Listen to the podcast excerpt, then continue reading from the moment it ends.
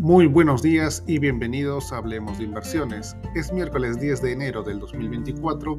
Soy Edgar Flores y estas son las noticias que marcan el día. Los mercados están a la espera de las cifras de inflación de Estados Unidos, que se publican mañana.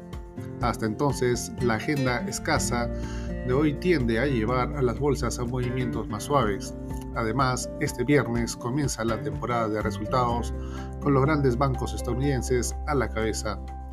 En los próximos días también se publicarán los informes de inflación, comercio y crédito de China, que ofrecerán una visión de la salud de la segunda economía mundial. Las acciones japonesas subieron hasta nuevos máximos de tres décadas, en contraste con la tranquilidad reinante en el resto del mundo bursátil, mientras prevalece la cautela en vísperas de la inflación al consumo en Estados Unidos. La SEC, que regula el mercado de valores estadounidense, aún no ha aprobado la creación de un fondo cotizado en bolsa de Bitcoin. Su cuenta oficial X fue pirateada y Post Falso informó de que el organismo había dado luz verde a los planes para el, el ETF de Bitcoin. Las autoridades estadounidenses investigan cómo fue vulnerada la cuenta en las redes sociales del principal regulador de Wall Street.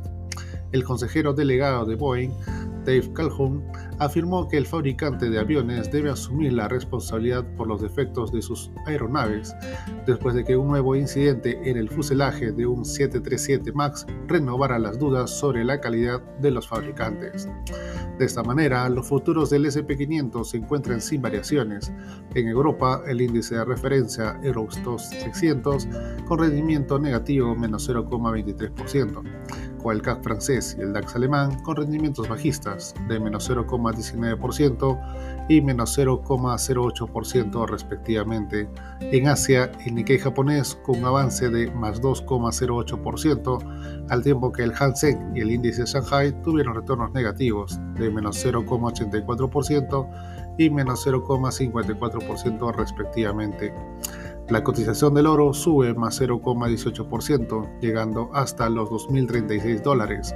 Por su parte, el petróleo West Texas Intermediate aumenta, aunque se mantiene por debajo de la barrera de 90 dólares, tras iniciar la sesión con una subida de más 1,43% hasta los 73,30 dólares por barril el mercado local peruano cerró al alza, más 0,16%, impulsado principalmente por el avance de los sectores industrial y eléctrico.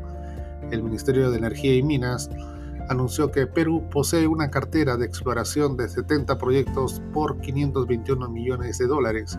Ante ello, el gobierno ha planificado disponer de 21 medidas para agilizar permisos para el 2024.